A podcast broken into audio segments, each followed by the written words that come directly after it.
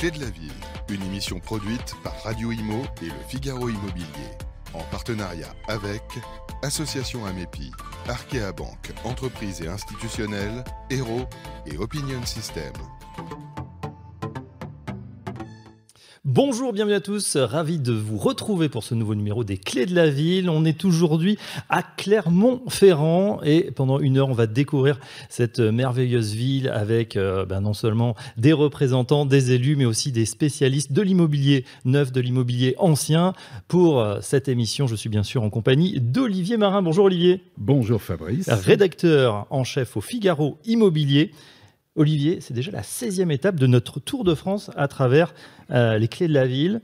Alors je vous laisse euh, nous présenter le sommaire. Oui, alors pour ceux qui ne connaissent pas, il y en a encore, on va évangéliser au maximum. On rappelle hein, le principe de l'émission, c'est un partenariat Figaro Immobilier Radio Imo, émission mensuelle tous les mois nous nous déplaçons dans une ville de France pour prendre le pouls, pour plonger au cœur d'une cité, par extension son territoire, parler immobilier bien sûr, mais aussi révéler des secrets du passé, évoquer des réalisations architecturales, se projeter dans l'avenir à travers le logement, l'urbanisme, les nouvelles façons de vivre et d'habiter, ça c'est notre promesse, décrypter les tendances, dévoiler des projets, et puis livrer les principaux enjeux d'une ville avec des reportages et des témoignages de personnalités emblématiques de la ville. Alors après, entre autres, on ne va pas toutes les citer, mais mmh. Nantes, Lyon, Dijon, Deauville, Brest, Marseille, La Rochelle, Nancy, eh bien nous voilà ici à Clermont-Ferrand. Et au sommaire de l'émission, notre grand témoin, on est très heureux de l'accueillir ici sur le plateau, c'est Grégory Bernard. Bonjour. Bonjour. Alors, vous êtes adjoint à la mairie de Clermont-Ferrand, chargé de l'urbanisme, de l'aménagement et de l'architecture. On va évoquer évidemment tous ces sujets avec vous. L'immobilier ancien sera à l'honneur, l'état du marché, les perspectives avec Judy Alifo, président de l'AMEPI Clermont-Ferrand, pour notre rubrique Parlons bien. Et puis on parlera alors à la fois du neuf, mais aussi de la location, de l'ancien avec Marion euh, Canales, qui est présidente d'Assemblia. Ce sera l'occasion de la rubrique Parlons territoire avec les partenaires d'Arkea Entreprises et Institutionnels. Et puis la rénovation, enjeu majeur avec Romain Villain, directeur euh, marketing chez Hiro. Ce sera Parlons mieux. Et puis une séquence, vos avis comptent d'Opinion System. On recevra Laurence Deveza, qui viendra ici nous parler pour le réseau côté particulier. Voilà, un sacré programme mmh. pour cette émission. Et tout d'abord, Fabrice, si je vous dis Clermont-Ferrand, l'édito, c'est à vous. Les clés de la ville, l'édito. La ville de Clermont-Ferrand, elle est née de l'union de deux villes distinctes. D'un côté, il y a Clermont, un plateau où s'élève l'imposante cathédrale noire, pardon, anthracite, en pierre de lave, une basilique inscrite au patrimoine de l'UNESCO et à deux pas la place de Jaude, bâtie sur un ancien mare volcanique où trône la statue de Vercingétorix. De l'autre, Montferrand, édifié comme une bastide du sud-ouest au toit de tuiles, le berceau du prestigieux club de rugby, bien sûr, de l'ASM. C'est au milieu du 1er siècle qu'elle est annexée comme province romaine. Elle prit alors la dénomination d'Augusto Nemetum, puis au milieu du IIIe siècle d'Arvernis ou Arvernos. Elle est alors une des plus grandes villes de la Gaule romaine. Pour ceux qui veulent se rafraîchir la mémoire, je vous conseille un précieux manuscrit euh, Astérix et le bouclier Arverne, bien entendu. C'est au 8e siècle qu'on voit apparaître le nom de Clermont pour désigner, la ville haute qui est alors sous la houlette des puissants évêques. Et c'est d'ailleurs depuis Clermont qu'est lancée la première croisade en 1095 par le pape Urbain II. Alors concurrent des religieux pour le pouvoir temporel, les comtes entrent en conflit avec les évêques. Ils sont battus et chassés de Clermont. Ils s'installent juste en face, donc à Montferrand. C'est une rivalité qui va perdurer jusqu'au XVIe siècle, où Catherine de Médicis hérite non seulement du comté d'Auvergne, mais également de la seigneurie de l'évêque. Montferrand est annexé par un édit royal en 1630 Clermont-Ferrand n'est donc pratiquement en même temps qu'un certain Blaise Pascal, qui est, rappelons-le, régional de l'étape. Aujourd'hui, la jonction entre les deux anciennes agglomérations rivales est faite par le tramway, sur pneumatique évidemment, qui file jusqu'au nouveau quartier de l'avenue de la République, le stade Michelin et la place du 1er mai. Aujourd'hui, Clermont-Ferrand sort de son image de ville industrielle, même si elle est indissociable de la réussite planétaire de Michelin. La ville ambitionne de devenir la capitale européenne de la culture en 2028. On ne le sait peut-être pas, mais elle abrite le festival, le plus grand festival de court métrage au monde, et ce depuis 40 ans. Elle dispose d'une scène nationale, la comédie, de deux grandes salles de concert, le Zénith, la coopérative de mai. Une ville qui est en pleine mutation entre tradition et modernité, écoquartier, transition écologique, euh, nouveau plan d'urbanisme. On va en parler, on va découvrir tout ça au cours de cette émission, mieux connaître avec l'ensemble de nos invités. Mais tout d'abord, une petite carte postale de la ville. On se retrouve juste après.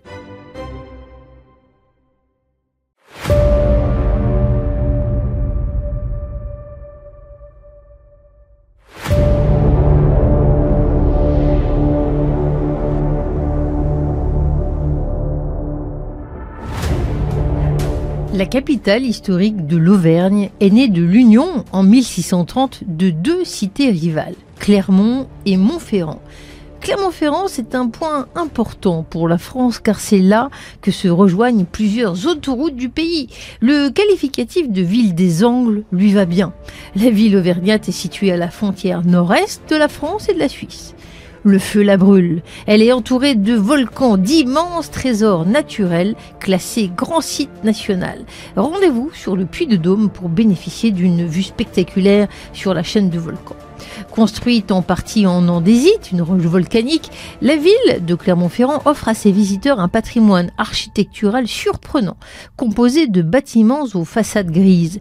L'école d'architecture s'est installée d'ailleurs dans un paysage verdoyant. Il a fallu beaucoup de dextérité pour transformer ce sanatorium en un bâtiment d'enseignement moderne. C'est un sanatorium des années 30, donc c'est une grande lame, un grand bâtiment de 130 mètres de long qui est planté dans une colline. Clermont-Ferrand est construit sur un ancien volcan. Donc il y a des normes antisismiques qui sont particulièrement sévères, parmi les plus sévères de France.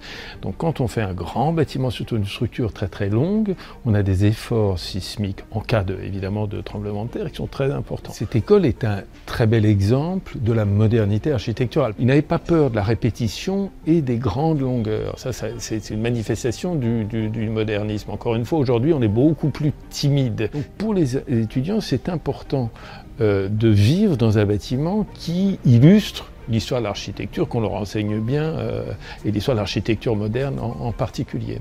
Parfois, le patrimoine est resté intact. La cathédrale Notre-Dame de l'Assomption, noire et gothique, c'est la plus haute cathédrale en pierre de lave édifiée en France. Elle contient les plus grands vitraux jamais réalisés. À quelques pas de là euh, se trouve la basilique Notre-Dame du Port. Alors, ne cherchez pas la mer, hein, pas de mer à Clermont. Le port vient du latin portus, qui voulait dire lieu de commerce et d'entrepôt. Une basilique, c'est une église qui a bénéficié d'une dignité particulière accordée par le pape. Elle a été construite au XIIe siècle. C'est une église de style roman auvergnat. Le Graal a été atteint pour Notre-Dame du Port le 2 décembre 1998 lorsqu'elle a été classée au patrimoine mondial de l'UNESCO par l'intermédiaire des chemins de Saint-Jacques de Compostelle. Autre site immanquable, la place de Jaude. C'est la place la plus populaire, la plus grande de la ville. Il faut remonter à l'époque romaine pour trouver les premières traces d'urbanisation de cette place. C'est à Clermont que réside l'un des quartiers médiévaux les plus anciens de France, arborant de splendides hôtels particuliers et des demeures 18e siècle. Ici est né, en 1623, le célèbre philosophe Blaise Pascal. On a le temps de penser à Clermont, mais d'inventer aussi. Lorsque les deux frères André et Édouard reprennent la petite fabrique familiale de caoutchouc en 1889, ils ne tardèrent pas à inventer le pneu démontable, si utile pour faire du vélo. Dans ce siècle marqué par l'essor des transports, Michelin s'est porté aux premières places au niveau mondial en devenant un pneumaticien compétitif et a permis de mettre la France sur la carte. Mais il faut regarder sous ses pieds pour détecter les multiples caves qui se nichent au creux de la ville. La traversée du parc des volcans d'Auvergne recèle bien des trésors. La chaîne des puits, géologiquement récente avec ses cônes de volcans de type strombolien, puis le massif du Soncy plus ancien et de type plus explosif. Certains plateaux font penser à la Mongolie. Ici, le patrimoine est vrai.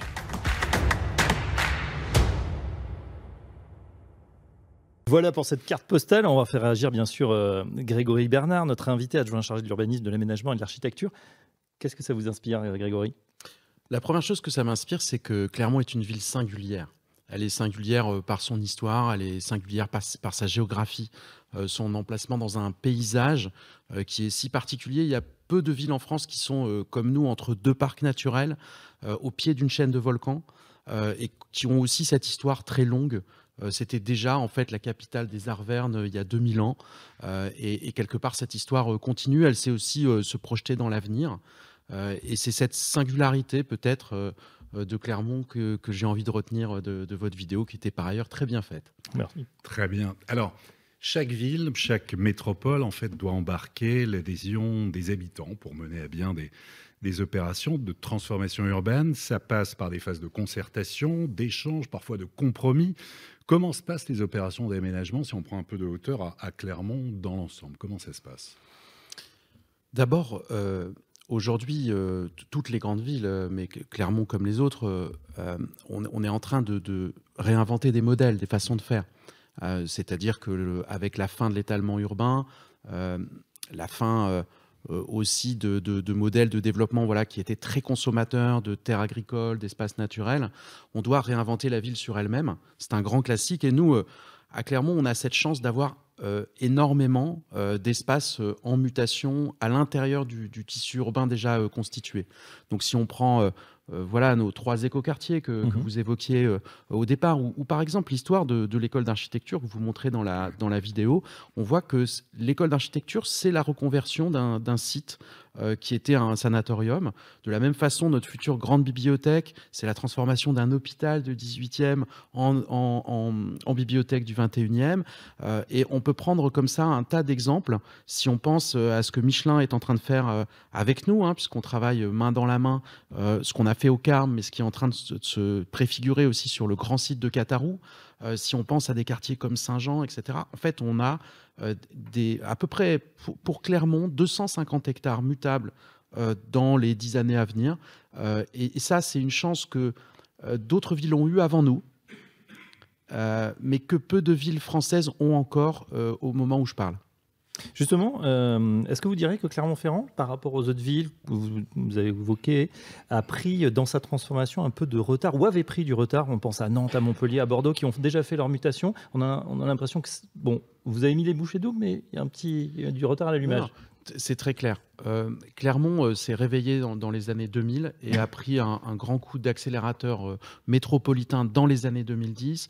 Il y a des symboles de ça, hein, mais simplement le fait d'être reconnu comme une métropole de, plein droit, hein, qui est finalement presque la dernière née hein, des, métropoles françaises. le, fait d'avoir aussi mis à niveau un certain nombre de grands équipements et c'est encore en cours. Il y a les questions d'infrastructure de transport, donc c'est l'arrivée du tramway dans les années 2000, mais c'est l'ambition qu'on porte aussi sur les lignes B et C, deux autres euh, lignes de transport très structurantes. C'est l'ambition de Clermont qui se veut capitale européenne de la culture. Euh, c'est la question de la fusion de l'université avec le label e-site qui reconnaît Clermont comme un des sites universitaires euh, très les plus attractifs dans notre pays. Donc tout ça, ça s'est produit un peu dans un moment métropolitain qui s'est ouvert par la victoire de l'ASM en 2010. Il faut quand même faire, honneur. ils nous ont montré le chemin. Clermont peut être gagnante. Clermont peut être euh, euh, voilà, sur le, en tête du podium. On est par exemple, je crois qu'il n'y a que cinq villes en France qui, ont, qui euh, jouent en élite à la fois en foot et en rugby, puisqu'on est à la fois en Ligue 1 et mmh. en top 14. Donc une ville très sportive. Et c'est une ville aussi très sportive, c'est une ville culturelle, c'est une ville agréable à vivre, extrêmement dynamique sur le plan économique, avec, par exemple, c'est une ville où on dépose beaucoup de brevets, c'est une ville où il y a énormément de recherche, et, et, tout ça, en fait, ça crée un, un écosystème qui s'est révélé euh, certes, vous, avez raison, avec du, retard, y compris parce que peut-être que nos prédécesseurs, finalement, vivaient un peu tranquillement comme ça. Euh, dans une forme de confort. Euh, mais ce que nous avons fait notamment avec Olivier Bianchi depuis 2014, c'est vraiment d'assumer ce statut métropolitain parce qu'on joue mmh. aussi un rôle pour un territoire qui est autour de nous. C'est la question de notre relation avec le Massif central et tous les services qu'on rend en fait à un territoire très large. Euh, qui est aussi un territoire évidemment magnifique. Et puis l'innovation, aussi les nouvelles formes d'habitat. Alors il y, a des choses assez étonnantes. On va voir Clermont est un peu à la pointe, notamment en matière d'opération d'aménagement. C'est l'appel à projet que vous avez remporté de démonstrateur de la ville durable. C'est un projet qui fait partie de ceux qui euh, vont accompagner la transition écologique dans les territoires, donc soutenu à la fois financièrement par des collectivités, par l'État. L'idée, c'est de lancer dans le site de la Grande Plaine à Clermont-Ferrand une approche innovante, donc 150 constructions de maisons réalisées par les habitants, comme des maisons de ville sur mesure. Au départ, donc une centaine de terrains à bâtir qui vont être proposés donc soit à des particuliers pour construire une maison, soit à des groupes d'habitants pour de l'habitat participatif, et des terrains qui vont être définis euh, sur mesure, qui ne sont pas prédécoupés à l'avance, ils vont être définis en même temps que le projet architectural, et voilà, des terrains qui sont vendus avec un accompagnement. Et ces villes vivantes avec lesquelles vous vous travaillez, qui développent en fait ce, type d'innovation. Ils le font à Périgueux, ils le font à Clermont. Vous pouvez nous parler de cette opération? Bien sûr, je peux, je peux vous en parler parce qu'on en est euh, extrêmement fiers et que c'est pour nous euh, un laboratoire euh, qui, pour le territoire, est porteur d'énormément de potentiel mais dont on a aussi conscience, et c'est un peu la reconnaissance de, euh, cette notion de, démonstrateur de la ville durable. Hein. On était euh, dans les neuf premières villes euh, en ce début d'année à être reconnus comme, comme démonstrateur. On a conscience que c'est aussi un laboratoire qui peut servir à d'autres territoires que, le nôtre. Donc vous avez très bien décrit le concept, donc peut-être insister sur pourquoi est-ce que ce concept de Bamba répond peut-être à ce qui est la quadrature du cercle de, l'immobilier aujourd'hui. Euh, je, vais essayer de démontrer ça. Euh, j'évoquais tout à l'heure la question de la fin de l'étalement urbain, avec le zéro artificialisation nette, la loi climat et résilience. Tout le monde a bien compris que le modèle de développement qui était basé sur euh, l'automobile, le pavillon individuel, les grandes zones commerciales, tout ça est un modèle de la deuxième partie du XXe siècle qui est maintenant largement derrière nous et qui n'est plus compatible avec le contexte écologique et, climatique dans lequel nous nous trouvons. Euh, on a donc besoin d'inventer des formes denses d'habitat euh, et pourtant, il y a un désir d'habitat individuel et il y a notamment un désir euh, de présence de nature, de rapport avec l'extérieur dans le logement et ça sera intéressant peut-être de, l'évoquer aussi avec vos experts euh, du jour, qui fait que c'est très difficile de faire se croiser le désir individuel et mm. l'intérêt général, la responsabilité collective qui est la nôtre de sobriété foncière finalement. Et donc ce que nous cherchons euh, avec Ville Vivante, qui, se définit comme une start-up euh, d'urbanisme et qui est effectivement en pointe, notamment parce qu'ils ont développé, alors pas le même concept, mais ils ont développé notamment le BIMPI en France. Euh, vous évoquiez Périgueux, c'est l'idée. la deuxième maison au fond du jardin. C'est la deuxième maison au fond du jardin. Et, c'est cette forme de densification douce, densification choisie, voulue, etc., qui est, qui est déjà en fait en tant que telle quelque chose de très intéressant. Mais nous, on va un petit peu plus loin, puisque là, c'est une première en France, puisqu'on imagine sur une friche hein, euh, à Champratel, dans un quartier un, peu difficile, qui n'a pas forcément une très bonne image, hein, puisqu'on est dans les quartiers nord de Clermont, sur une opération de, euh, de renouvellement urbain. Mais on essaie, puisqu'on est à 5 minutes à pied du tram, d'accompagner des gens qui vont devenir finalement autopromoteurs, ils vont devenir promoteurs de leur propre maison, parfois même autoconstructeurs. À mon avis, ça sera une petite minorité. La plupart vont travailler avec des professionnels, mais nous allons les accompagner dans une logique de coûts humains. C'est-à-dire que, et on fait un effort pour que les terrains soient aussi à un prix euh, compétitif. Euh, mais c'est aussi permettre à des gens de s'installer ici, c'est éviter qu'ils s'installent à 10, 20, 30, 40 km, 50 km, puisqu'on voit ça hein, sur notre territoire. Je suis président d'une agence d'urbanisme qui étudie ces questions des, mobilités. Et donc, on voit que euh, pendant très longtemps, on allait plus loin pour chercher des terrains moins chers. La question de notre dépendance au pétrole aujourd'hui, fait que ça n'est plus possible euh, socialement. Et donc, les collectivités ont besoin aussi, pas seulement pour des raisons écologiques, mais aussi pour des raisons euh, économiques et sociales, ont besoin d'offrir euh, des alternatives. Et c'est ce qu'on essaie d'inventer à Champratel avec Bamba. Euh, Grégory Bernard, si vous voulez bien euh, terminer cette séquence avec les jeunes. Euh, début mai s'est tenue à la Maison de la Culture de Clermont-Ferrand une remise des prix d'un concours scolaire intitulé Mon territoire au futur, mon futur dans le territoire, lancé par le rectorat de l'Académie de Clermont-Ferrand avec l'appui de l'Agence d'urbanisme et de développement, que vous connaissez donc très bien. Les enfants, les jeunes élèves ont imaginé alors plusieurs choses. Hein. vous avez vu sûrement, c'était très très foisonnant, la création d'un magnifique parc naturel régional en Limagne, l'implantation d'un tramway suspendu pour décongestionner la métropole clermontoise. Et en 2050, les lycéens ont imaginé une ville qui s'organise autour d'une tour multifonctionnelle desservie par des voies cyclables suspendues et un téléphérique à ses pieds des jardins partagés qui nourrissent les habitants et bien sûr des panneaux solaires qui alimentent tout ça en énergie. J'ai envie de poser des questions. Pour vous, Grégory Bernard, quel est le futur euh, de Clermont-Ferrand? Comment vous voyez ça? Allez, on se projette un petit peu en 2040-2050. On est aussi inventif que les, jeunes? D'abord, euh, euh, bravo à eux parce que c'est cette capacité d'imagination est quelque chose qui manque parfois mm aux élus, je le dis euh, euh, modestement, mais aussi euh, aux techniciens, aux professionnels avec qui on travaille. on, a des gens extrêmement compétents autour de nous, mais parfois, euh, il nous manque cette imagination que la jeunesse peut, nous apporter. C'est évidemment extrêmement inspirant. Je ne dis pas qu'on pourra réaliser euh, telle ou telle chose.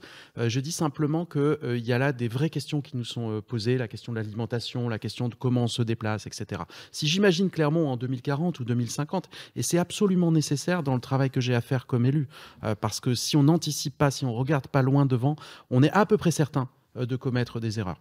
Le grand défi d'un territoire comme Clermont, c'est d'abord euh, de continuer à être agréable à vivre en 2050. Aujourd'hui, on, est dans des périodes, par exemple, de très forte chaleur, euh, avec euh, des canicules qui arrivent très tôt dans l'année. Et donc, la première chose que nous essayons de faire, c'est la végétalisation massive de la ville pour la rafraîchir naturellement. Et donc, imaginer une ville beaucoup plus végétale, c'est imaginer une ville où on peut en continuer à vivre parce qu'il y a de l'ombre, parce qu'il y a de la fraîcheur, parce que on a aussi un cadre de vie urbain euh, qui, est, qui est agréable. Ensuite, il faut repenser complètement la question des mobilités. Nous essayons de le mmh. faire. Et, donc, dans la ville de demain, euh, bah, il n'y aura plus de, les voitures thermiques euh, qu'on a aujourd'hui. On n'aura plus les sujets de qualité de l'air qu'on aura aujourd'hui. On aura certainement, et ils sont très inventifs, là, les jeunes qui ont réfléchi à ça. aura plus, hein, c'est pas. Mais bon a priori, euh, euh, quand vous avez des grands constructeurs comme Renault qui annoncent qu'il arrête en 2035, que j'ai vu d'ailleurs que le Parlement européen s'était même prononcé sur cette question. Donc on peut imaginer, en tout cas, si on imagine à 2050, raisonnablement, nous n'aurons plus de véhicules euh, thermiques, on aura d'autres façons de se mhm. déplacer, y compris des choses complètement inventives. Alors par exemple, moi j'adore l'idée d'un téléphérique urbain. d'autres villes l'ont fait, et je pense même que certaines villes l'ont fait alors qu'elles n'ont pas une topographie aussi prête aussi bien que nous. J'en suis certain. Pour une raison simple, c'est qu'un téléphérique, par exemple, permettrait de rejoindre le cœur dense de la cité avec des espaces de nature qui sont d'une incroyable mmh. qualité et qui sont en fait extrêmement près. C'est-à-dire qu'alors, dans le monde d'aujourd'hui, n'importe quel Clermontois, il sait qu'il prend sa voiture ou une navette, parce qu'il y en a une, mais c'est pas la même chose, c'est pas aussi sexy qu'un téléphérique hein, quand même.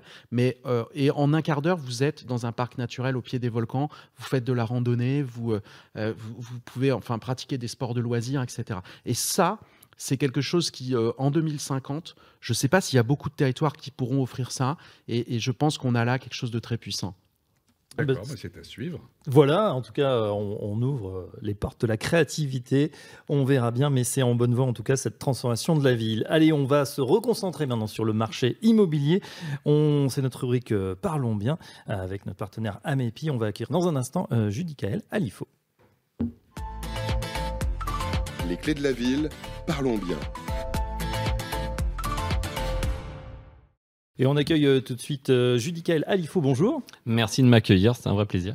Vous êtes président de la MEPI Clermont-Ferrand Exactement. Euh, pour la petite histoire, c'est un territoire qui m'a accueilli il y a maintenant 10 ans. D'accord. J'y ai rencontré une population incroyable, des gens fabuleux. Et, aujourd'hui, bah, je représente un groupement et donc la MEPI locale une trentaine de patrons et 250 collaborateurs. Donc on rappelle, hein, c'est le partage de mandats, c'est ça Exactement. Et donc on va voir avec vous euh, justement ce marché de l'immobilier ancien, peut-être trois chiffres clés. 2700 comme 2700 euros, c'est le prix moyen au mètre carré d'un logement ancien à Clermont. Alors c'est un prix moyen évidemment, avec des prix quand même qui ont pas mal augmenté, notamment depuis la crise sanitaire. Deuxième chiffre clé, c'est 50. Comme 50 jours, c'est le délai moyen de vente d'un bien immobilier à Clermont. On est un peu moins de deux mois ce qui est un signe de fluidité du marché. Un bien, on va dire au juste prix, part relativement vite, c'est évidemment plus compliqué pour les autres. Et puis 40 000, comme 40 000 étudiants à Clermont, euh, ce qui est un signe aussi d'attractivité pour les investisseurs en location meublée notamment.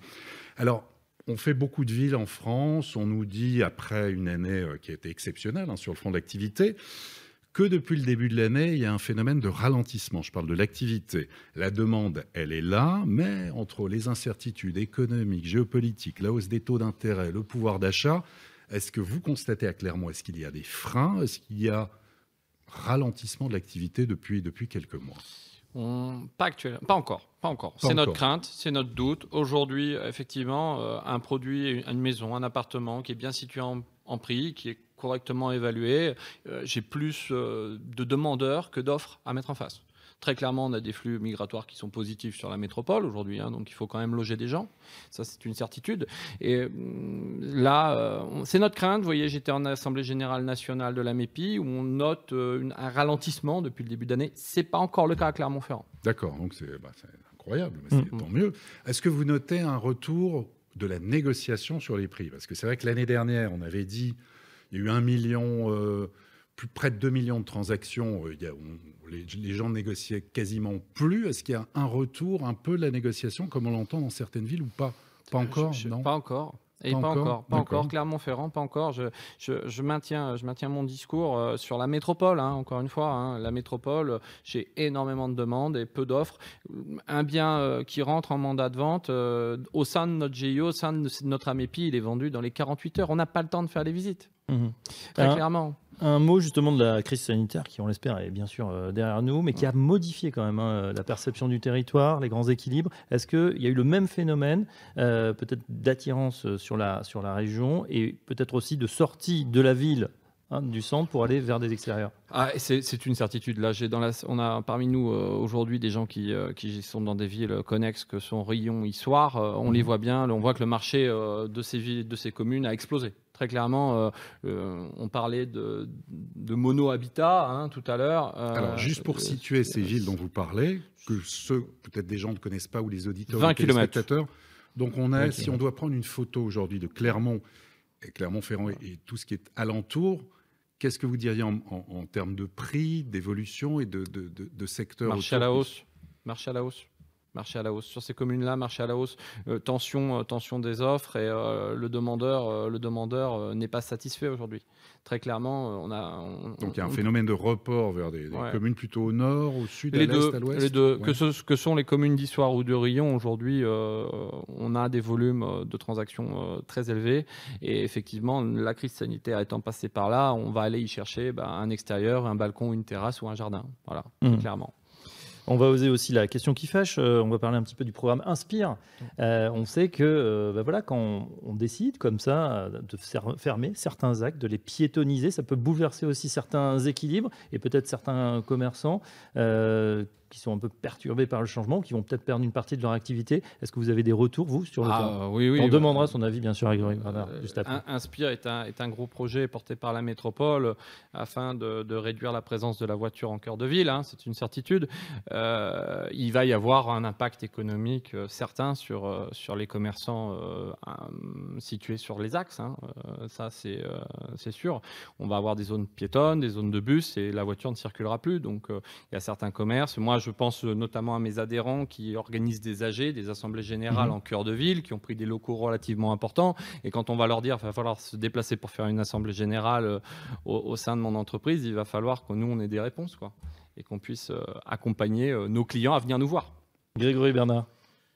Alors, D'abord, en fait, un projet comme Inspire, c'est un projet, vous évoquiez peut-être le retard clermontois, c'est un projet qui n'a rien d'exceptionnel. Hein. C'est-à-dire que regardez euh, les systèmes de transport de toutes les grandes villes françaises et vous constaterez euh, qu'elles sont toutes passées, euh, et souvent un peu avant nous, à ce rééquilibrage quelque part de l'espace public, qui n'est pas l'interdiction de, des voitures, hein, puisqu'on va pouvoir continuer en fait à se rendre, y compris au centre-ville, en voiture. Simplement, ce qu'on va, va, éviter, c'est de limiter plutôt les, les flux de transport transit qui sont aujourd'hui très importants euh, dans notre cœur de ville, c'est-à-dire des gens qui traversent le centre, alors que dans d'autres systèmes de circulation, mhm. euh, les villes travaillent plutôt sur des anneaux qui permettent, euh, voilà. Et donc on remet un peu à niveau tout ça avec une offre alternative à la voiture qui va être extrêmement efficace.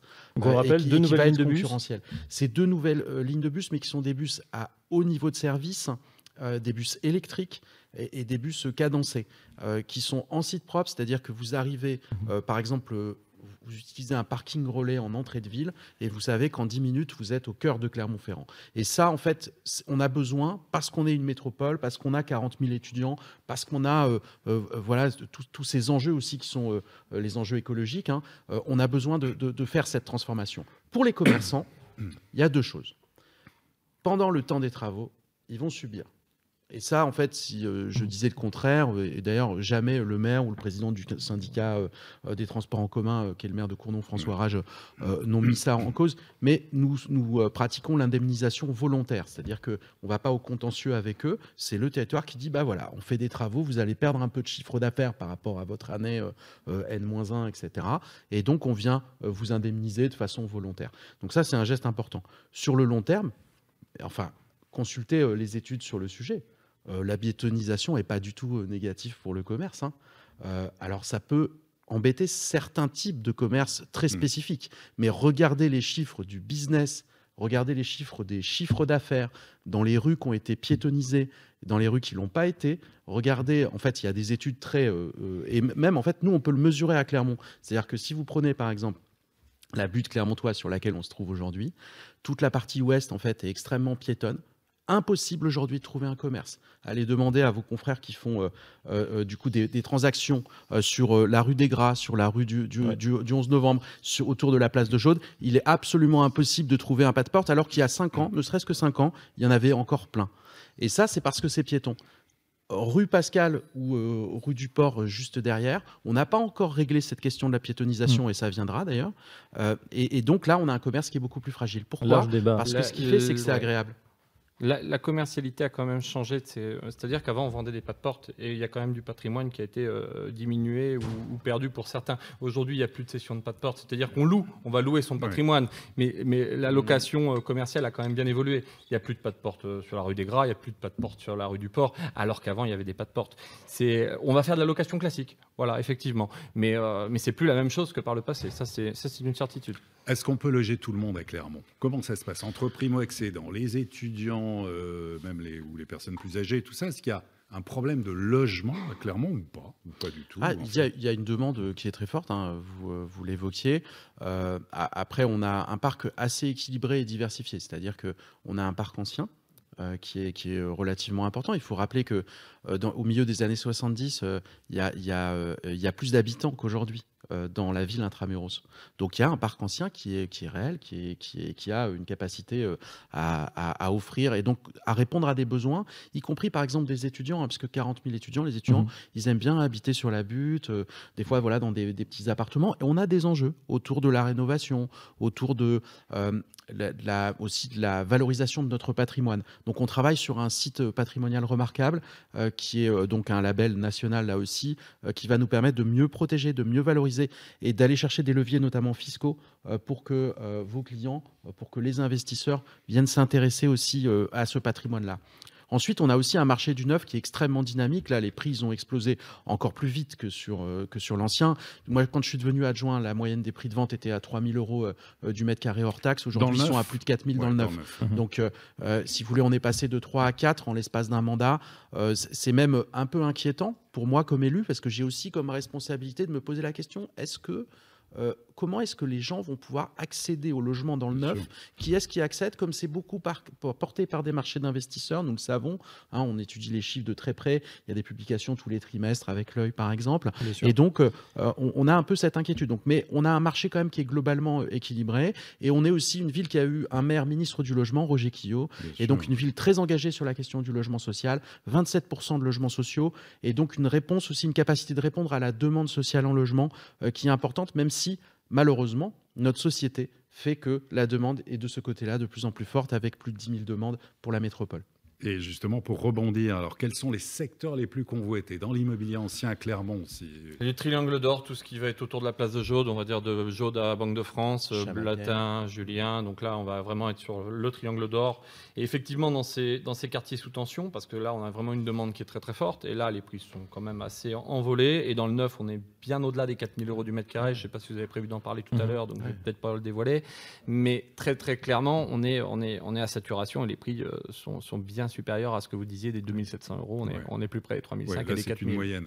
Et quels sont, alors vous, avec votre idée d'expert, quels sont les secteurs porteurs, les secteurs à suivre, ceux qui vont prendre encore plus de, de valeur sur lesquels... Les quartiers connexes, en réalité, qui, qui, qui, avoisinent et qui se rapprochent du centre-ville, type Les Salins, euh, type Saint-Alire, où là, on est déjà sous tension et effectivement, on a des prix qui, qui montent assez fortement. Regardez aussi ce qui va se passer le long des lignes B et C euh, d'Inspire.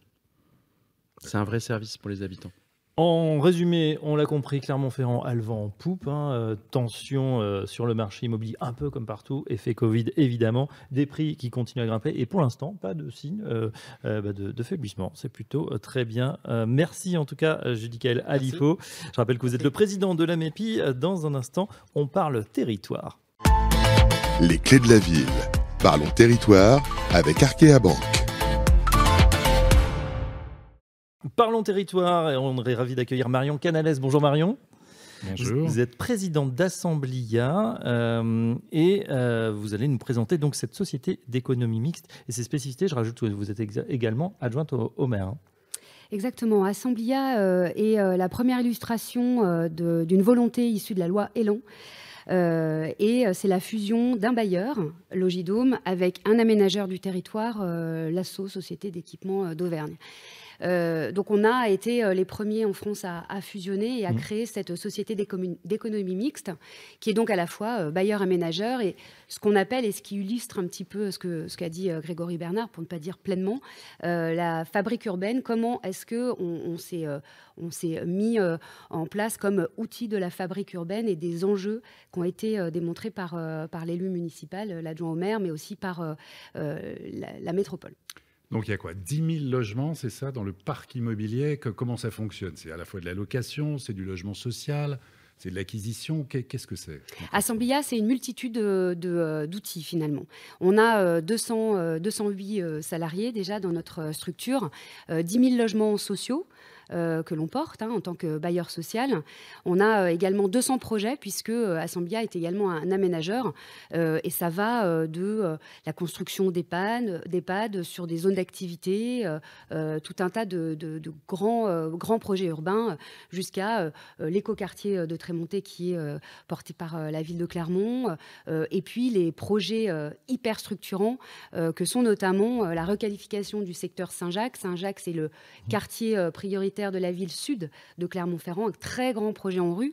Le directeur de, l'école d'archi parlait de de l'impact de, des longueurs euh, en urbanisme, là, on a euh, ce qu'on appelle la muraille de Chine, qui, compose, qui est composée de près de 500 logements sociaux, qui sera déconstruite à partir de la, de la fin d'année pour requalifier ce secteur, qui sera aussi un secteur très attractif avec un très grand parc urbain en cœur de ville quasiment, puisqu'on est à deux pas des facs. Il faut dire mmh. que les campus ici, il y a un campus universitaire en cœur de ville, ce qui n'est pas le cas non plus de toutes les métropoles. donc c'est aussi pour ça que le dynamisme étudiant il est également au cœur de ville euh, et que ce sera vraiment euh, un très grand quartier euh, demain. Alors, vous l'évoquiez là tout à l'heure, notamment vous qui avez une vision aussi du neuf avec ces, ces grands projets et tout ça. C'est vrai que ça devient inaccessible ou quasiment très difficile d'accéder au logement neuf, que les prix continue d'augmenter sur le neuf à Clermont-Ferrand Alors évidemment, nous, on a une coopérative qui s'appelle Domia qui porte euh, euh, la vente. Alors la vente de, nos appartements qui ne sont pas euh, neufs, mais la vente de nos appartements. On est quand même sur une dynamique sur notre coopérative. Hein. On est une des réponses sur une soixantaine de, de, logements qui sont vendus chaque année. On a également créé une, une société civile construction-vente récemment pour intervenir dans une commune qui n'est pas éligible à la loi Pinel, la commune d'Aubière, donc qui est vraiment vraiment cœur de métropole. Et, euh, et euh, c'est par ce biais qu'on va euh, recréer le dynamisme de la vente de neuf sur ce territoire notamment. Je vous le dis, il y a plein de déclinaisons. On a également le souci, on a plusieurs objectifs à Assemblia. en tant que fabrique urbaine, il y a évidemment l'enjeu, le défi social. Là, je vous l'ai expliqué en tant que bailleur. Il y a le défi économique en tant qu'aménageur de zones d'activité et aussi producteur de, de travaux mmh. et donc également d'heures de, de, d'insertion qui permettent aussi à plus de 100 personnes chaque année d'être euh, mis en, euh, dans l'emploi. Et puis, il y a tout le volet environnemental, écologique dans le cadre de la rénovation. Et euh, ça, c'est une énorme, une énorme filière qui est très importante. Et on a créé la société Ombrière d'Auvergne qui euh, déploie des panneaux photovoltaïques pardon, sur le territoire. D'accord, mais, mais pour compléter, donc ça c'est très bien pour Assemblia, mais alors peut-être Grégory, justement, vous allez nous dire, sur le neuf, pourquoi ça augmente autant pourquoi C'est les coûts de construction Alors, les... Qu'est-ce qui explique Vous savez, c'est pas à vous que je vais expliquer euh, Non, comment pour- fonctionne pour un marché immobilier. C'est-à-dire que non, mais du coup, je, je vais le dire très humblement et vous me corrigerez. Mais en fait, ce qui se passe aujourd'hui, si vous voulez, c'est que Clermont est un marché à l'intérieur du marché français qui est extrêmement porteur. On est devenu une de ces villes où il fait bon investir. Victime de son Euh, succès, de victime de son de- succès, euh, aussi parce que d'autres marchés euh, sont saturés. C'est-à-dire que c'est une analyse qu'on peut faire et on voit comment, par exemple, des acteurs de l'immobilier, alors je ne parle pas d'Assemblia, puisque ça c'est vraiment notre acteur euh, à notre main, c'est notre acteur local, etc. Et on a aussi des promoteurs ici, euh, y compris indépendants. Vous avez euh, tous les grands groupes qui sont présents, mais on, on voit arriver des acteurs de Lyon, des acteurs de Montpellier, des acteurs de Toulouse qui ne sont jamais venus auparavant sur le, le marché clermontois. Et euh, ça fait euh, voilà deux ans à peu près que j'ai toutes les semaines des nouveaux acteurs qui arrivent dans mon bureau en disant voilà, euh, on est une société de promotion lyonnaise, euh, on s'intéresse à votre territoire. Alors des fois même en ayant commencé à signer des terrains, etc. Donc euh, euh, ça crée, si vous voulez, un- une espèce de tension sur le marché. euh, avec quand même une dimension spéculative. Euh, euh, Clermont est la seule, euh, la seule ville éligible euh, au, au Pinel euh, en zone B1 euh, sur le territoire. Et, et donc, euh, euh, euh, avec, pardon, il y a Chamalières aussi, mais Ouais. Chamalières, il n'y a pas de foncier, ou presque plus de foncier. La, ville est entièrement euh, bâtie, etc. Donc en fait, il y a beaucoup moins d'opérations malgré tout. Et donc, Mhm. comme il n'y a que Clermont et Chamalières, ce qui est un vrai problème, hein, parce que euh, on aurait des villes comme Beaumont, Aubière, Cournon, euh, qui pourraient être extrêmement dynamiques sur le marché et rendre les choses un peu plus équilibrées sur le territoire. C'est vraiment le souhait des, des élus, mais ce zonage Pinel qui tombe avec la loi de finances et qui, qui est décidé comme ça à Paris de façon un peu administrative, nous, on aimerait bien mettre en œuvre le Pinel comme les Bretons l'ont fait, c'est-à-dire avec cette idée que on peut se rassembler, discuter, voir comment, comment est-ce qu'on l'organise sur le territoire. Parce qu'en fait, ça, ça a un impact comme il n'y a que à Clermont et à Chamalières euh, qu'on peut faire du Pinel, et comme il n'y a que à Clermont euh, qu'il y a ces- ce foncier qui peut muter, etc., vous avez énormément d'acteurs qui arrivent, et donc la loi de l'offre et de la demande, le marché, euh, le Mhm. marché augmente, et, et, pour l'instant, on n'a pas de ralen- ralentissement sur les dépôts de permis de construire. j'allais vous demander alors que mes que collègues, mes collègues Oui. partout en France ont un ralentissement, parce que je participe à Donc, France pas, de- pas Urbaine. de projet, arrêtez pas de projet immobilier qui aurait été stoppé, en Alors- fait, qui aurait été remis en cause. En fait, revoyez alors, vos copies. À euh, ma connaissance, au moment où on parle, aucun projet abandonné et il n'y a pas non plus de ralentissement du dépôt des permis de construire. Par contre, pour en avoir beaucoup discuté avec les professionnels, je pense qu'on est dans, tout de suite dans une conjoncture où il y a un ralentissement des ouvertures de chantier. Parce que le contexte, notamment sur les matières premières euh, et les prix de construction, euh, est tellement tendu, euh, mais du fait aussi de la situation internationale, etc., que vous connaissez, que certains peuvent attendre une meilleure fortune pour, contracter avec des entreprises. Euh, voilà, il y, a- il y a cette question euh, qui est conjoncturelle. Mais ça, pas de projet abandonné. Donc, euh, en, en fait, on, on va, le stock de, de, de projets pour demain va, risque d'augmenter et, et ils finiront de toute façon par se faire. La question du zonage qui pourrait peut-être évoluer. On parle du, du Pinel Plus. Donc là, on imagine que euh, les choses vont peut-être bouger. Le Pinel Plus est d'abord une évolution qualitative que je trouve tout à fait intéressante, c'est-à-dire parler de la question de la surface de logement, parler de la, La question de la relation avec l'extérieur, euh, parler de logement traversant, Mm. poser ces questions de qualité d'habiter. Pour nous, élus locaux, euh, c'est, ça doit être en fait une priorité. Donc on est content de voir que les mécaniques de financement qui nous échappent, sur lesquelles nous n'avons pas la main, évoluent plutôt dans le sens de ce que nous, on essaie de faire, par exemple avec des outils comme Assemblia. Euh, mais voilà, je pense que c'est sur cet aspect qualitatif. Est-ce que, euh, pour l'instant, j'ai pas entendu dire qu'on verrait beaucoup évoluer les zonages. Mhm. Euh, mais après, écoutez, pour l'instant, on n'a pas, au moment où on parle, on n'a pas encore de ministre du logement. Le jour où on aura un ministre du logement, on pourra en parler avec lui. On, on l'entend en creux, évidemment, que ça pourrait être abor- abordé et modifier la, la géographie et euh, les investissements, bien évidemment. Une question pour Marion Connès, on, on va finir là-dessus. Euh, je sais qu'il y a un prisme aussi très écologique, développement durable hein, chez Assemblia. Est-ce que vous nous parlez justement de votre politique euh, éco-quartier et puis aussi euh, toute la politique de réemploi que vous essayez de faire de plus en plus. Alors effectivement, l'écoquartier, on a un écoquartier très important, je l'ai cité, euh, à Trémonté, où euh, se sont illustrées toutes les ambitions d'un écoquartier, que ce soit la participation des citoyens, les filières courtes avec nos candélabres qui sont issus d'une filière bois très proche, jusqu'à évidemment des espaces publics très très très bien traités et puis des constructions hyper qualitatives dans, ce sujet-là. Je vous l'ai dit, on a monté une société Ombria d'Auvergne pour pouvoir mmh élargir l'offre de solaire sur le sur le département. Et puis, euh, dans le, réemploi, on, citait tout à l'heure Michelin. Derrière l'entreprise Michelin, il y a les cités Michelin. Euh, il y a eu la déconstruction de sept cités Michelin qu'on a menées et avec, euh, pour lesquelles on, a, on, a conventionné avec les mains ouvertes pour le réemploi. On a également, je vous le disais tout à l'heure, là on repart sur le quartier Saint-Jacques, dans le sud de Clermont. On a également déconstruit une autre partie et réhabilité une autre partie de ce, ce quartier où là on a conventionné avec une association qui est passée en société coopérative d'intérêt collectif, Métabatique, où là, c'était leur emploi de toutes, les, euh, de toutes les menuiseries. Il y a plus de 10 tonnes comme ça de, nos mmh. chantiers qui ont été dans euh, l'économie circulaire et on y est extrêmement attentif. Économie circulaire, heure d'insertion dans tous nos marchés. Euh, on doit être plus, plus, plus et être nous-mêmes dans une, dans une étape encore mieux disante lorsque là, on a des, des commandes comme celle-ci, parce que c'est aussi l'ADN politique de notre principal actionnaire qui est la métropole. On sait hein, d'ailleurs que c'est pas forcément moins cher hein, le réemploi, mais c'est plutôt une dynamique et de se dire que bah voilà, les ressources, il faut les, les garder, les conserver. Exactement. Un site aussi, euh, Exactement. Et puis il faut avoir des associations qui portent derrière parce que tout ceci euh, avance en marchant et puis ces associations sont, sont vite débordées par, euh, par cette stratégie et cette volonté d'économie circulaire. Mais c'est pour ça qu'on les accompagne avec, avec toutes les politiques publiques métropolitaines, notamment d'éviction des déchets. Ça bouge, hein, clairement. On sent qu'on s'est vraiment emparé de ces enjeux. Un grand merci à Marion Canales. Les clés de la ville, bien mieux avec Hiro. On continue avec vous, euh, Romain Villain. Bonjour. Bonjour à tous. De la société Hiro. On rappelle, hein, Hiro qui aide les particuliers à financer leurs travaux de rénovation énergétique. Euh, alors ça, pour le coup, c'est en pleine actualité. Exactement. Donc, on, les aide à obtenir les, certificats d'économie d'énergie et, on vient aussi prendre en charge le, le dossier Ma Prime Rénov'. La semaine dernière, vous avez euh, publié un baromètre des Français, la rénovation énergétique, sur les Français bon, et la rénovation énergétique. Alors, les Français, ils s'estiment euh, mal informés sur cette loi euh, climat.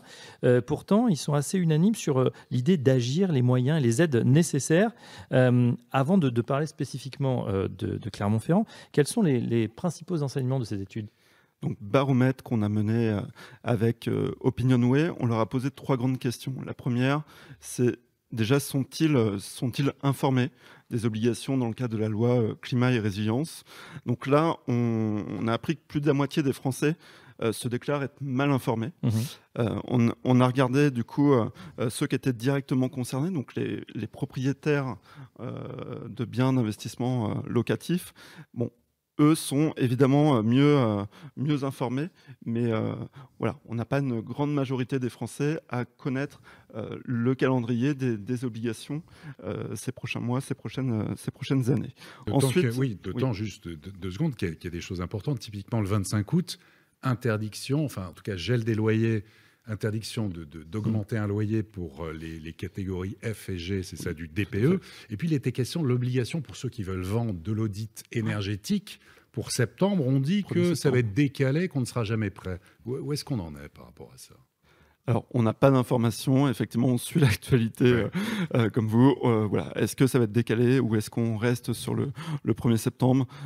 On attend. Ce qui est, ce qui est certain, c'est que l'interdiction de louer les passoires thermiques euh, est, bien, est bien enclenchée. Et donc, euh, on va voir un, premier pas en janvier 2023 avec les, les logements en étiquette G les plus, euh, les plus énergivores et que ce calendrier va, va se poursuivre en 2025, 2028, 2034. Romain, parmi les, les, motivations à réaliser des, des, travaux de rénovation énergétique, quelles sont-elles? Les Français privilégient quoi en priorité? Alors, Première, euh, première motivation, c'est la, réalisation d'économies euh, d'énergie, mmh. suivi du confort. Et euh, troisième position, le fait d'agir pour, pour, le climat. Et là, on voit que c'est très clivant selon, selon la tranche d'âge. les plus jeunes sont sensibles à cette cause et, et, et, les plus âgés sont plutôt sensibles à la facture d'énergie à, la fin, à la fin du mois. Euh, donc les, résultats varient selon le profil, mais aussi selon, selon les régions.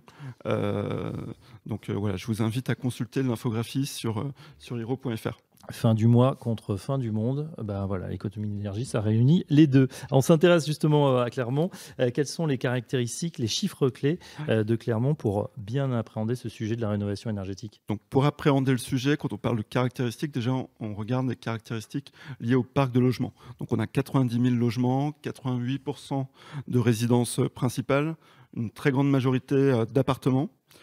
les propriétaires occupants, et ça c'est très important, représentent seulement 32%, alors qu'à l'échelle euh, France, on est, euh, on est à 55%. Mmh. La période de construction aussi, qui est très importante, elle est prédominante entre 46 et 1946 euh, et 1970. Et on a 46% près, près d'un logement sur deux qui date d'avant 1970. Et comparé à d'autres grandes villes, on en a parlé tout à l'heure, le logement dans l'ancien reste quand même relativement accessible avec euh, voilà, 2850 euros euh, par mètre carré euh, pour les appartements et 2370 euros voilà, pour, pour les maisons. Voilà. Comparé à, d'autres métropoles, ça reste accessible. Et, photographie habitants, des habitants, justement? Voilà, on a une majorité de personnes seules. 55% de la population et on a, c'est étroitement lié, une, une, grande part de population étudiante 30% euh, de la population a entre 15 et 29 ans. Donc c'est assez comparable euh, par rapport au mois dernier à Nancy. on, est sur un, chiffre assez, assez comparable. Et euh, autre point, dans les années entre voilà, les années 75 et 90, Clermont-Ferrand voyait, voyait son nombre d'habitants diminuer. Euh, et donc c'était voilà, c'était un vrai, un vrai enjeu. Là, depuis, euh, depuis la fin des années 90, on voit, euh, voilà, on assiste à une augmentation de la démographie à Clermont-Ferrand. Et l'enjeu de la ville, mais peut-être que Monsieur l'adjoint au maire pourra, pourra le confirmer, semble d'attirer et de conserver du coup les, jeunes familles avec enfants. Ça semble être un, un sujet important. Et, et enfin, Allez, prenez votre casquette météo maintenant.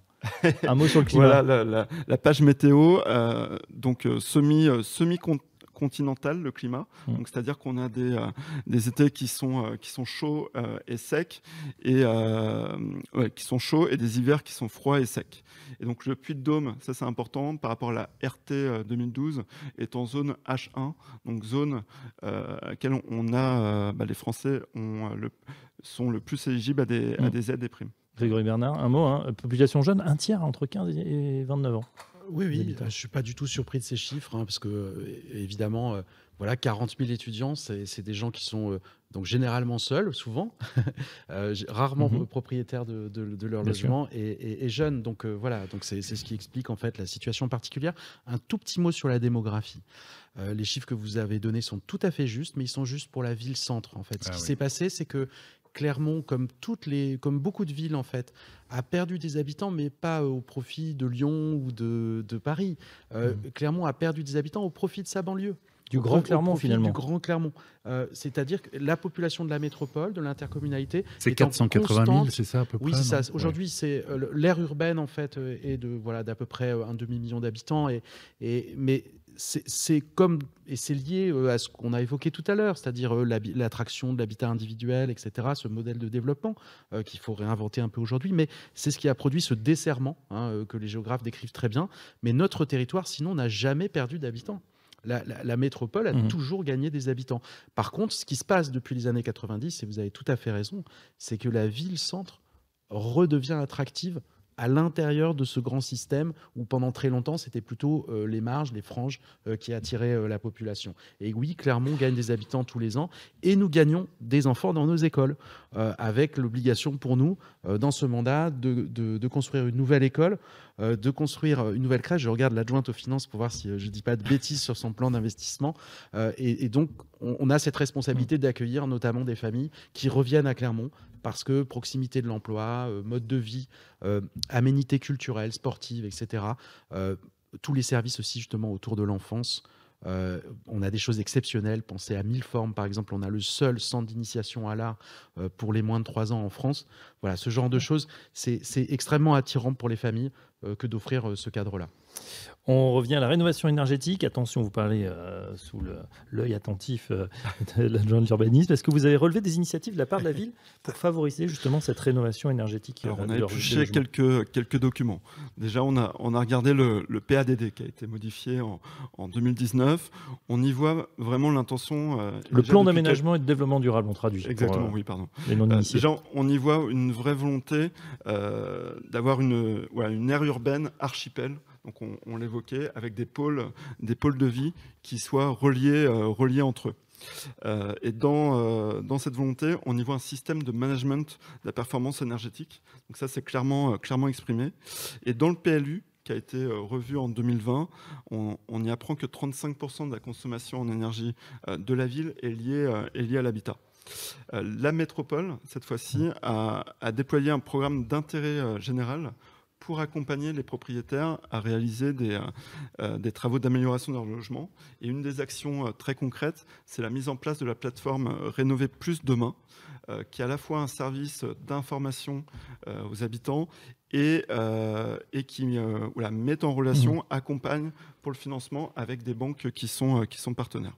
Et enfin, il y a une Oui. aide euh, qui est octroyée par, euh, par le département euh, sous forme de crédit d'impôt euh, qui va par exemple jusqu'à 1500 euros pour la mise en place d'une chaudière à granulés. Puis il y a aussi des crédits d'impôt sur l'installation des pompes à chaleur ou encore le raccordement au- à un réseau de chaleur. Et ça, c'est cumulable avec ma prime rénov ou c'est ta part C'est cumulable. C'est cumulable? Tout à fait.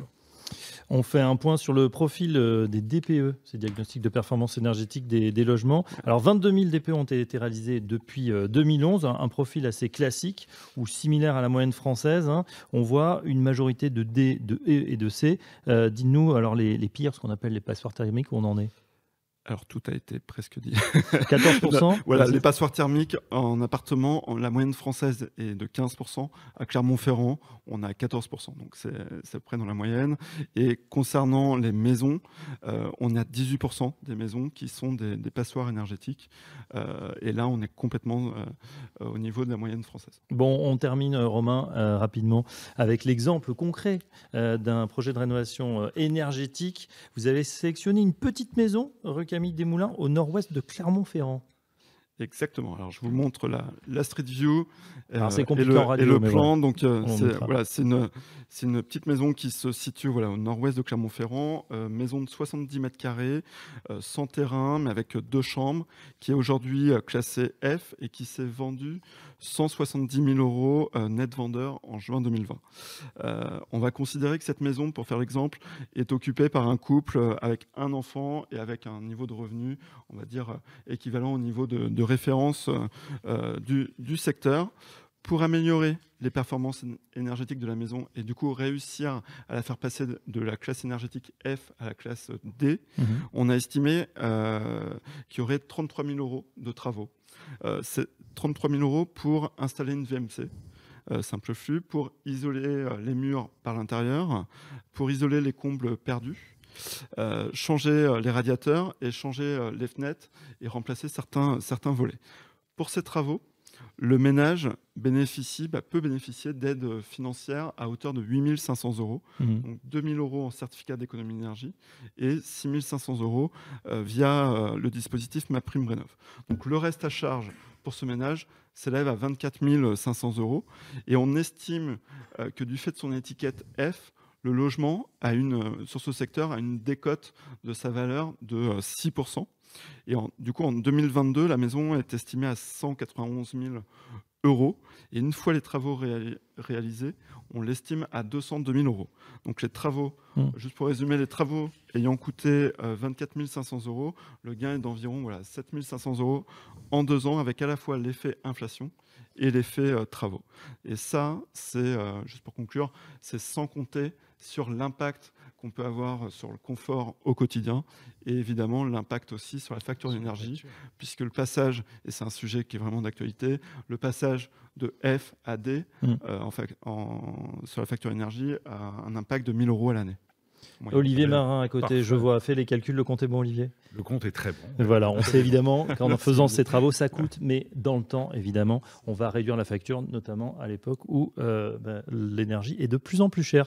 Merci euh, Romain, Romain Villain, directeur marketing de Hero. Dans un instant, on passe à notre dernière rubrique, vos avis comptent. Les clés de la ville, vos avis comptent avec Opinion System. La rubrique euh, Vos avis comptent, on est ravi d'accueillir euh, Laurence Devessa. Bonjour Laurence. Bonjour. Euh, vous avez assisté Laurence à, toutes les missions. Euh, Oui. Judicaël Alifo nous a dit tout à l'heure effectivement que le marché euh, clermontois était très très dynamique. Certains agents, en tout cas, euh, dans pratiquement toute la France, nous disent là, on est un peu en bout de course, on est un peu sur le fond de cuve, on n'a plus assez de biens. C'est ce que Est-ce que c'est euh, ce que vous observez également? Euh, alors, je, je confirme effectivement tout ce qu'a dit Judicaël, c'est vrai. Cependant, enfin, pour ma part, je resterai assez modérée parce que, euh, effectivement, suite euh, à l'effet euh, confinement, on a eu une frénésie générale Oui. et collective sur les maisons, les extérieurs. et aujourd'hui, cette frénésie com- commence quand même à, à s'affaiblir. Et, et il est vrai que on a un manque, une pénurie de biens. On a beaucoup de demandes et peu d'offres sur certains biens très qualitatifs, des maisons à chamalières, des appartements dernier étage avec terrasse. Et c'est vrai que ceux-là, euh, bon, on est à peine de négociation, ça part au prix, première visite, on est bien d'accord. Par contre, euh, bah, tous les autres biens qui pouvaient se vendre il y a un an encore euh, très facilement, Mhm. on, on- on constate quand même que les acquéreurs deviennent de plus en plus exigeants. Mais c'est peut-être pas plus mal. Finalement, c'est un Oui. retour à la raison. Finalement, Tout après tout, on revient à une normalité. Il y a eu- c'est vrai qu'il y a eu cette frénésie Complètement. l'année dernière et tout ça, et on revient finalement à quelque chose de plus classique. Et encore, les notaires nous indiquaient dernièrement qu'on est quand même sur des gaps, enfin des volumes de transactions. Là, je parle France entière, Oui. assez importants quand même. Tout à fait, tout à fait. Mais c'est pour ça que notre rôle euh, aujourd'hui d'agent immobilier et pour s'appuyer encore sur, euh, bah, sur les valeurs de, de l'enseigne, c'est d'avoir une transparence euh, envers nos propriétaires. Mm. Parce que les propriétaires, certains propriétaires euh, ne comprennent pas pourquoi euh, on leur dit, ben oui, votre appartement, effectivement, on retombe sur un prix moyen de 2007-2005. Oui, mais pourquoi euh, mon voisin, ou Mm. il y a quelque temps, cette maison ou cet appartement s'est vendu à 3002 Euh, Donc, euh, c'est notre rôle aussi de, de, bah, de les conseiller. Et, de, et c'est très compliqué aujourd'hui de faire une estimation au, au- au juste prix. Bien sûr. Voilà. Et puis la concurrence est, est rude, c'est vrai aussi entre les agents. Il y a ceux qui surestiment pour avoir les mandats, on connaît ça. J'ai une question sur euh, Oui. justement, euh, on, on sait qu'aujourd'hui, le point de passage, hein, que ce soit pour les restos, pour les voyages, c'est la notation, c'est-à-dire d'aller Oui. voir les, les bonnes ou les mauvaises notes d'un agent immobilier. C'est quelque chose que vous utilisez, ça, ce système, justement? Euh, complètement. Euh, On a adhéré justement à Opinion System très tôt parce que c'était une évidence. euh, C'était Mm. une évidence pour être, pour coller euh, bah, au concept de l'enseigne et, et une éthique. Euh, les, les- les avis clients, enfin, c'est la vitrine de l'agence. hein.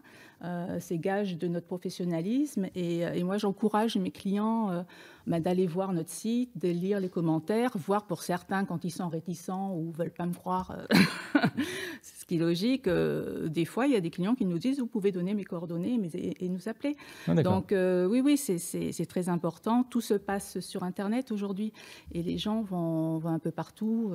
Qu'est-ce qu'on fait quand on a une mauvaise note? Alors, ça m'est arrivé là, il y a, au tout début, et j'ai pas compris. Je crois que j'ai eu un 40%. Et euh, alors, que vous êtes, je crois, autour de 90, hein, non, 93, bon, c'était- 93%. c'est une moyenne. Heureusement, tout- on ne peut pas avoir des 100% Ouais. tout le temps. Et puis, on ne peut pas plaire à tout le monde. Et puis, il y a toujours des, des- des- des insatisfaits, hein, mais la majorité sont plutôt contents. Et c'est vrai que bah, j'ai appelé ce client, c'était mon, mon porteur de mandat, et c'est pas moi qui avait fait, qui avait trouvé l'acquéreur. Et, et j'étais pas là pour la vente. Il Mm. était, je l'ai appelé, je lui ai dit, écoutez, je ne comprends pas votre... euh, pourquoi et en fait, il m'a dit non, non, non. Il m'a dit Laurence, je suis tout à fait satisfait de, de vos services, je suis très content. Il me dit mais par contre, euh, eh ben voilà, au moment de, de, de la, de la visite juste avant la vente, eh ben le client, on- votre collègue, ne lui a pas montré la bonne cave. Ah. Bon, bah pour lui c'était important. Ouais, bien sûr. Ouais, ouais. voilà, c'est important et des fois, bon, ben, c'est comme ça, donc il faut l'accepter. C'est pas. Bon, de toute façon, vous êtes revenu à, très bon niveau, donc c'est oui, parfait. Tout à fait. Euh, un grand merci en tout cas pour ce témoignage. Laurence Devessa, je rappelle que vous êtes co-gérante de l'agence immobilière côté particulier. Je vous ai vu, Grégory Bernard, on a l'impression que voilà, cette digitalisation, là, vous, vous l'embrassez aussi. Vous utilisez de plus en plus aussi ces, ces systèmes, ces nouveaux systèmes pour, euh, pour faire la ville Alors, c'est extrêmement intéressant, notamment aussi pour euh, les consultations citoyennes. Euh, par exemple, moi, je suis en charge de l'élaboration du, premier plan local d'urbanisme de la métropole, et on a des systèmes de cartes où les gens peuvent euh, faire des propositions pour leur quartier. Euh, mm. Par exemple, considérer qu'il y a une maison qui, est assez remarquable et que donc elle devrait être protégée. Mm. et, donc, ils peuvent aller sur Internet directement sur la carte et faire, euh, faire la proposition. Et ce genre de choses, c'est bah, très intéressant parce qu'en fait, on se rend compte que quand on organise des réunions publiques, on a du mal à toucher tout le monde, etc. Et pour la démocratie aussi, pour la participation des habitants, euh, c'est des très beaux outils. Très bien, parfait. On arrive au terme de cette euh, édition Les Clés de la Ville spéciale Clermont-Ferrand. Un grand merci à nos invités. Grégory Bernard, merci, adjoint chargé de l'urbanisme, mais également euh, voilà, Judical Alifo, euh, Romain Villain, Mario Canales et Laurence Devessa. Merci Olivier Marin. Merci Fabrice. On se retrouve très prochainement pour un, pour un nouveau numéro des Clés de la Ville. De la Ville une émission produite par Radio Imo et le Figaro Immobilier.